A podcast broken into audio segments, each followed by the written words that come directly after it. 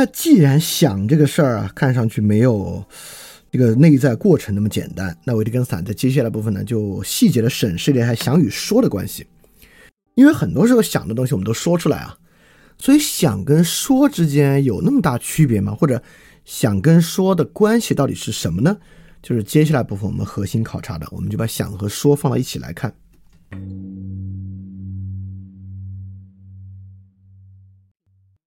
在三二九到三三一节，维特根斯坦说明一个很重要的问题啊，想和说中间的区别比我们想象中要小得多得多。首先，我们能够用语言想，就是我们脑子里面是可以像说话那样想问题，用语言想问题的。它唯一的区别呢，就是没说出口，对吧？所以说，肯定我们是能够用语言想的。在用语言想啊，就连贯的用语言想这个事儿上。想跟说区别不大。其次，维特根斯坦构造了四个例子。哦，维特根斯坦太会举例了啊！再次折服。四个例是这样的：他提了一句话，这句话是“这支笔够秃的”，就铅笔啊，就铅笔磨的不尖，已经有点秃了。这支笔够秃的了，得了，就是它吧，就这么一句话。好，先思索着说这句话，思索着这个笔真是够秃啊，就是它了吧。说这个话，然后不假思索的说这个话，这笔够秃了，得了就是他吧。然后不假词语，只想着这个思想，什么思想呢？就是这支笔够秃了，得了就是他吧。然后呢，什么话也不说，你再写，拿这个笔，端详一下，试试这个笔尖，做个苦脸，然后无可奈何的继续写。第一个，首先从语义上啊。先思索着说，就是又有想又有说，然后不假思索的说，就是没有想只有说，然后不假词语只想这个思想，就是没有说只有想，然后写作过程中用表情，也就是说，在这个过程中呢，不用语言说，而用表情表达这个思想，也就让思想不透过语言的媒介，而用表情的媒介，构造这四种情况。这四种情况的区别是什么？如果你没有很重的哲学病啊，你这时候应该能得出跟维特根斯坦一样的结论：没有区别。尤其是先思索的说，然后不假思索的说，也就是说，第二步你得把思想拿掉，只剩说，你你都不知道怎么能把那个思想拿掉。所以说，这四种情况，一种是既有说又有想。只有想，只有说，不用语言说，而用表情说，这四种状态是不是有那么大的区别？大到语言、表情、想在里面能够明确的区分？没有。好，我就敢接着问啊，想象一下，有一个人啊，他想啥事儿都得说出来，这就像有很多人，只要阅读就必须读出来，这个我们见过对吧？就其实，比如说我自己平时读英文论文，我都得。拿声音读着往下才读得进去，因为不像中文能够跳读啊，就比较复杂的英文就一边读一边理解才理解的好。当然也有可能有人啊，他想事儿呢就得自言自语的说出来。好，这个问题问的是啥？想象一下那些只能出声的想的人，维特根斯坦是其实是在问，这样的人有没有什么问题想不了？就是我们想事儿可以出声的想，也可以默想，我们可以任何方式想啊。现在有一个人，他只能出声音想，他只能这样想。有没有什么玩意儿是只有我们能想，而一出声就不能想的事儿，一发声音就想不了的事儿？如果有的话啊，我们就找到了一个想和说的区别。你说图像思维不？图像思维它一样也可以用语言说，有一个圆套着另一个圆，没问题的，对吧？也就是说，如果没有，如果没有。也就是说，凡是我们不出声能想的事儿，一个人出声边说边想也能想。其实也就说明，想和说这个事儿没有太大的区别。啊，维特根斯坦，我不得不说啊，这两个例子举的都太精妙了。这个秃笔的例子和下面个例子举的真是太好了。在这些例子之下，我相信你也能认可，想和说没有我们想的那么大。当然，还马上有下一步。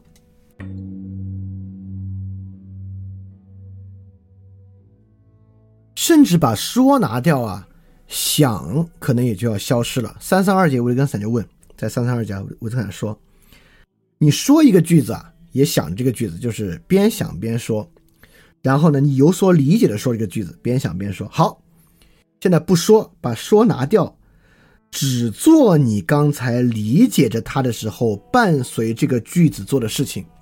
也就是说，好啊，我们说想跟说区别不大，但也绝不代表想就是说，说就是想。”对吧？只是说可能他们俩都是区别不大而已啊。好，维特根斯坦现在问了，你可以边想边说。好，现在重复这个过程，不要说，只做伴随着的事情，也就是想嘛，对吧？我们来一边说一边想，那说伴随就是想，你把说拿掉，就只做伴随的事情，你还做得出来吗？就做不出来了。维特根斯坦举的另外例子就是带着表情唱这个歌，现在不要唱，只重复那个表情。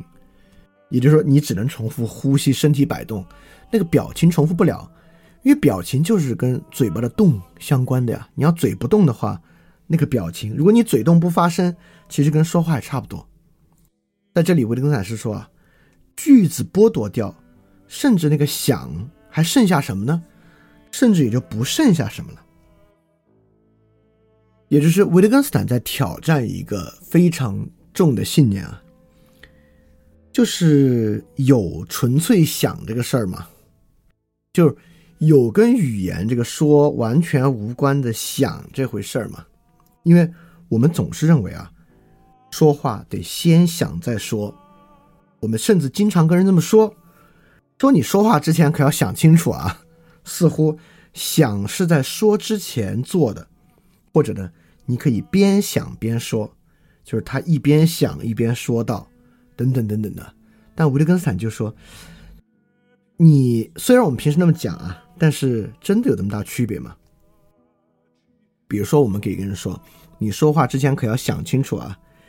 这句话其实意思是说，你说话要小心，对吧？并不是真的说你要走完想的过程再说。包括我们说你 think twice，你做这个事儿，说这个话之前 think twice，只是说。”你深思熟虑，说话小心，而并不是要去检查是不是想两次，检查一下，不是这个意思啊。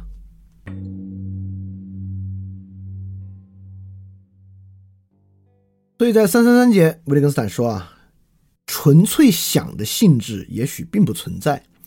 比如说，有各种各样的想，对吧？恍然大悟就是一个想。刚才我们分析过了，恍然大悟并不是一个跟想的性质有关的。恍然大悟是跟一个言说环境有关的一个语法命题，并不是关于想的一个性质的描述。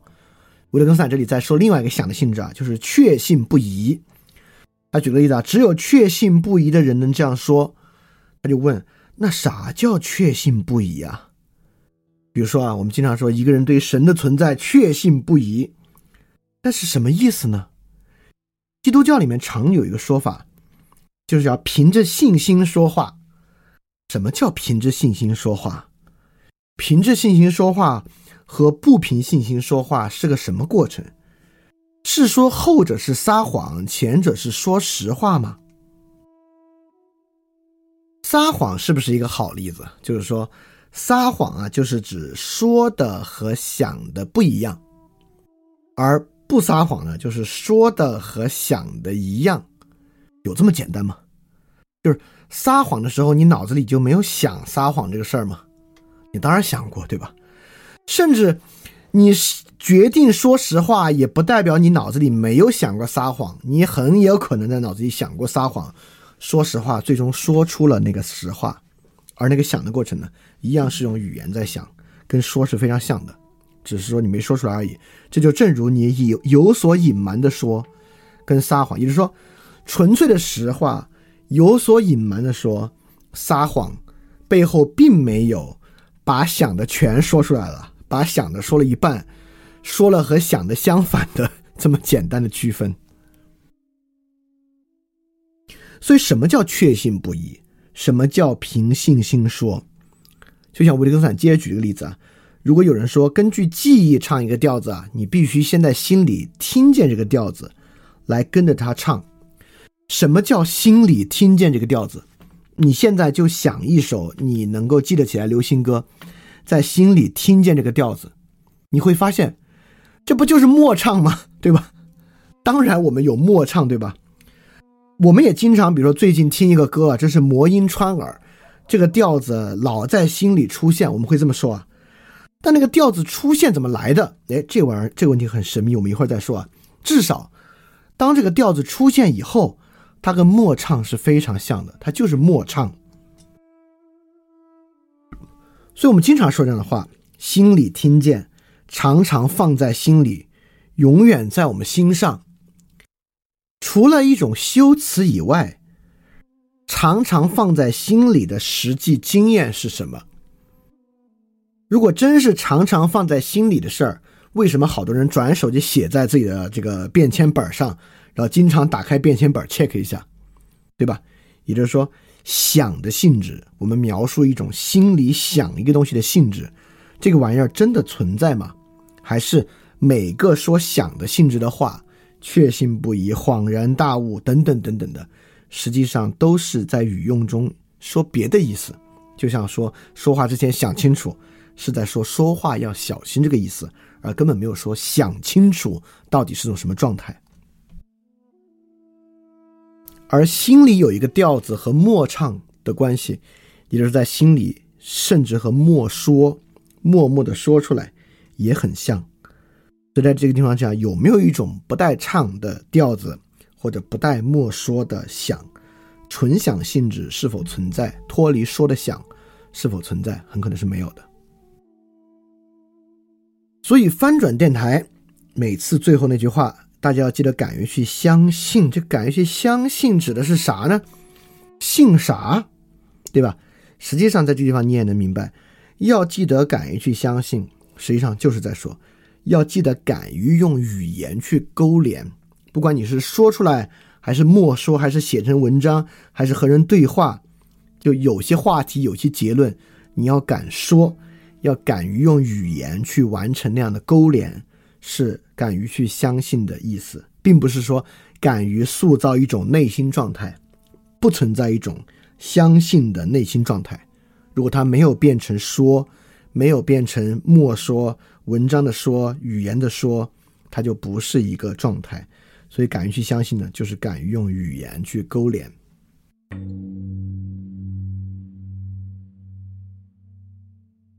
好，三百三十四节啊，我们刚才问了一个问题啊，我们经常听一首歌，听到这个洗脑了，所以情不自禁想到这个歌，想到之后呢，像默唱一样，但你依然可以问，这歌是怎么想起来的？是怎么进入你的脑海的？那同样，我们刚才说，敢于去相信，就是敢于用语言去勾连。那什么是发起这个语言勾连的行动？这不还是个内心状态吗？进入你那个音乐，进入你的脑海，形成默唱，进入那一点，不还是一个发起的状态吗？好，这个问题能不能问，甚至能不能去想它是怎么来的？我之前的一个思绪是怎么停的？这个调子是怎么突然出现的？可以怎么比划比划？可以在脑子里推想，但这样的推演是否一定能得到结果？不是。我给他举了一个超好的例子。他说：“考察一下数学问题的解答和问题提法的动机来由，用直尺和圆规三等分一个角。好，做吧。我们都知道怎么用直尺和圆规两等分一个角，对吧？从两边，然后画一个同样的圆规线，接过这个角的顶点，然后相交的两个圆那条直线。”连上就两等分一个角，怎么用直尺三等分一个角呢？你当然可以在纸上比划一下，划一下，但实际上不可能用直尺，不可能三等分一个角。维特根斯坦这个例子举的是啥？维特根斯坦举个超好的例子。维特根斯坦再举啊，我们先用这个数学例子啊，你能够用圆规和尺子比划一下，不代表这个事儿可以搞成。不代表可以三等分，也就是说，你在脑子里可以去琢磨琢磨，哎，这个音乐是怎么来的？不代表这个问题可以有答案，不代表它是一个可以想得到的问题。你看维根斯坦经常告诫我们，解释是会到头的。如果解释到头啊，还要强迫自己去想，强迫自己构造来由，就有可能进入哲学病。当然没那么简单，我们一定要去理，一定要去，呃证明这个解释为什么到头，对吧？这个当然以后我们接之后就会说啊，之后我们还会去提这个问题，不要搜寻一个不存在的东西。很多时候心理问题的解决是出现在我们一想，哎，这个问题可以想，哎，这个问题可以问啊。就比如说，我们想想，吃东西和内人的内心状态有关联吗？可以想，对吧？我昨天吃了什么，影响我的心情了吗？我那天吃的太撑了，是不是下来下午不舒服？就像拿圆规比划三等分一个角一样，可以在脑子里比划比划，不代表有结果。强迫出的结果，那种结果很容易是个哲学病的结果。所以说三三四节啊，我就刚才说了一个很重要的东西啊，一个东西能够去想，不代表它能够想出结果来。所以说我们现在在说啊。使用语言的前置条件是想，一定是先想后说。所以，即便我们如何论证知道想和说几乎是同时发生的，你还会可以继续问：那在这一切同时发生之前，这个想的念头是怎么来的？这总是在一个说之前的想了吧？起心动念的那一刹那是怎么来的？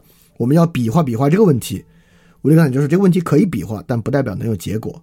那么，真正去问语言使用的前置条件是什么呢？这个问题该怎么回答？维特根斯坦又举了一个极好的例子。哎，这是整个这部分虽然有点难啊，但是每一部分你都不得不赞叹，为什么维特根斯坦反问那么有力，而反问之后举的例子那么好？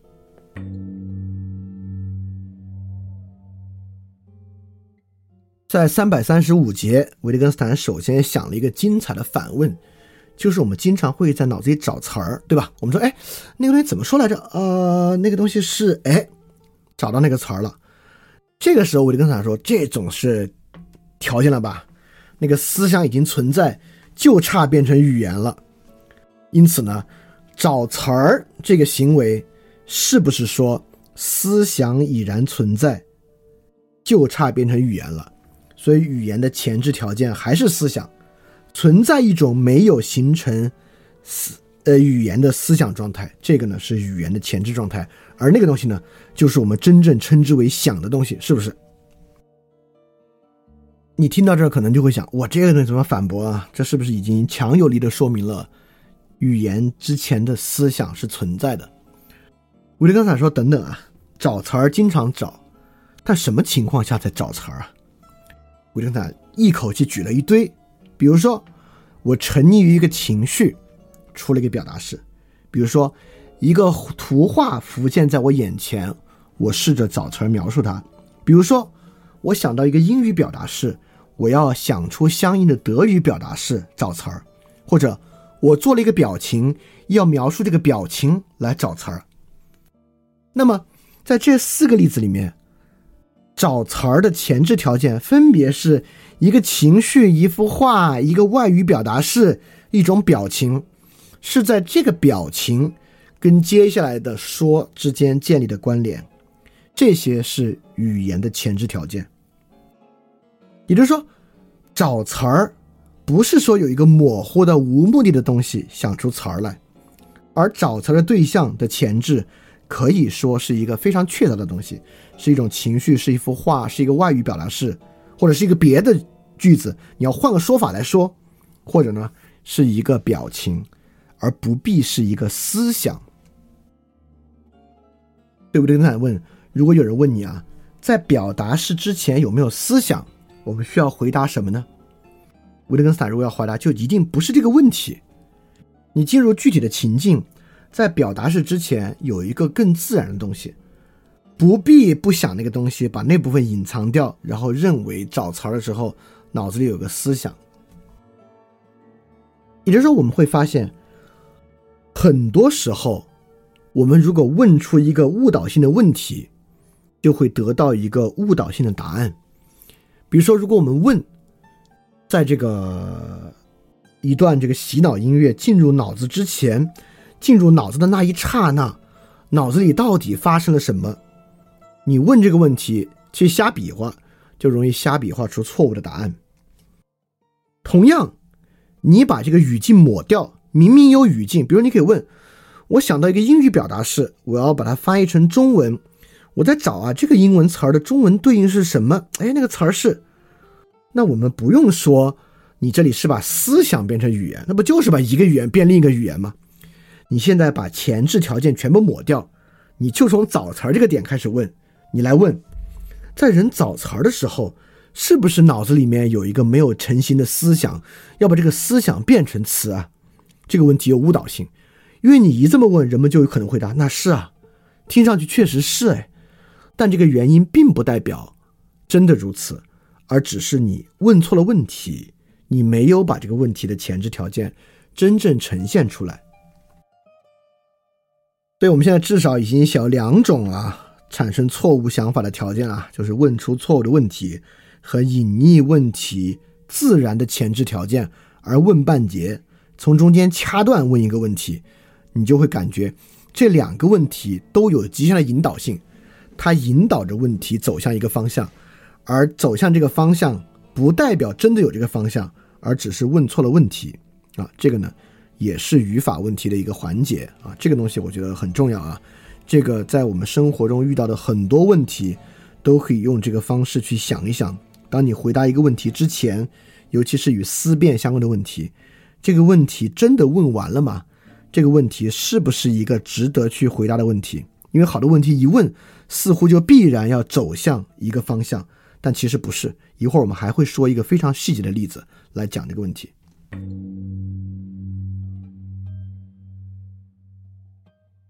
所以，语言的前置条件是什么呢？还是语言？维特维特兰就说啊，其实有种情况，人们说啊，简直无法。不用德语或拉丁语的特别词序来想一个例子，也就是说，我们知道德语的语法比较复杂啊。当你要用德语、拉丁语，我也不懂。你要用德语想一个句子的时候呢，你似乎脑子里啊就已经先有一个句子框框了，你必须像完形填空一样填到那个句子里面去。所以说，语言的前置条件呢，依然是这么一个语言的框架。当然，有人还会问这个问题，我就我就跟他自问啊，就是说。那这个词语的框架不也是在你脑海里吗？对吧？你又不是一边对着字典一边填的，这个填字条件还是内在于你啊。维特根斯坦说啊，这又是一个错误的问题，你再一次构造了一个引起误解的意图的图画，也就是说啊，这个句子的词序不是在公共环境之中，不是在人们的约定俗成之中，而是在你的脑海里。我举了另外两个例子啊，就是你脑海里有没有不重要。比如说，有人在街上说：“哎呦，现在女司机可真多。”旁边人提醒他：“哎，你别别用这个词。”或或者一个人不知道国内的情况，从国外回来夸别人说：“哎呦，你可真是公知啊，你个公知干的真不错。”旁边人说：“哎，不能用这个词。”而且我们经常会说：“我知道你没有那个意思，但是这个词最好也少用。”当你都没有那个意思的时候，这个词为什么少用呢？也就是说，即便你心里完全没有，外在习俗才是它的前置条件。对维特根斯坦说啊，意图镶嵌在处境、人类习俗和建制之中。当然，你脑子里有一个词序，但那个词序是错误的，你说出来，别人依然可以不理解、不理解你。意思是说，它不产生意义。因此，刚才去问，对德语有词序有句式结构，这个句式结构不也装在我的脑海里吗？不，这个句式结构不装在你的脑海里，这个句式结构装在人们约定俗成的共识之中。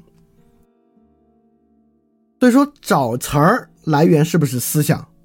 词序是不是在脑海里？这种问题一问，似乎结果不言自明。当然。一个词儿没有形成早词的时候，脑子里就是没有形成语言的思想。当然有一个词序，这个词序是不是存在脑海里？似乎都是。这个呢，也就是韦斯跟我就跟他讲的，与实际经验其实相悖。但是就像这个三等分一个角一样，可以在脑子里比划比划的东西，会把我们引入歧途这样的问题。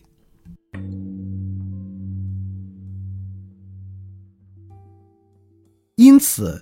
想象人有一种内在意向，就是这个胡乱比划的东西，就是康，其实就是之前康德所讲的一个主体想象。所以维特根斯坦就说啊，人们对此就对这种思想行动进行反思的时候，心灵就去乱抓跳舞、言谈等意思。也就是说，我们人可以跳舞，可以说话，可以在脑子里想一个动作，也可以在心里默默的说，这些都是自然的。但是，如果你进一步想，脑子里动作是哪儿来的呢？说明啊，存在你脑海里就有动作。你当心里默默的说的时候，这些词儿哪来的呢？说明存在你脑子里面有语言结构。到这一步都是多余的假设，就是假设如果这些不不是存在你脑子里面，你怎么能想得起来这些动作呢？这些都是多余的假设。我也不知道这些是不是有了这个计算机之后啊，我们觉得这就跟那个硬内存调用硬盘一样啊，人的大脑是不是也是内存调用硬盘的关系？至少现在研究还并不支持这样一个结论。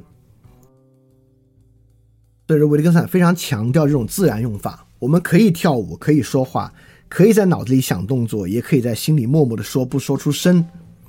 但是你要想，之所以可以在脑子里想动作，可以在心里默默的说，是因为我的我们的内在在未意识的情况之下存有供我们调用的动作和语序啊，这些呢就不是。真实的情况不是最真实的反映所谓内在的情况，而建立在这个基础之上，我们这些胡乱比划的想法，就是哲学病构造出来假理论。对，不光是这些啊，当我们设想存在脑子里的东西，比如说认知心理学认为有一套认知模式，这个是一个自然想法还是多余的假设？潜意识内在机制。在荣格那边有好几种人格存在你的脑子里面，这是一个正常的自然的想法，还是一种多余的假设，都是一个可以去思想的问题。所以我们确实发现，内在理论很多是在这种进一步的胡乱比划的多于设想基础之上构造出来的理论，它不是一种自然的解释。我们总是抛弃一个自然的解释，而去使用一个更复杂的奇怪的解释。这是需要克服的问题。当然，这个一会儿还有一个例子啊。好，我们现在这部分讲完之后呢，这部分我们其实在说啥？我们是在说说与想的关系。整个前面的部分我们在说说与想没啥区别，说就是想，想就是说。整个后半部分呢，我们是在说导致我们认为说与想有很大区别的好多问题。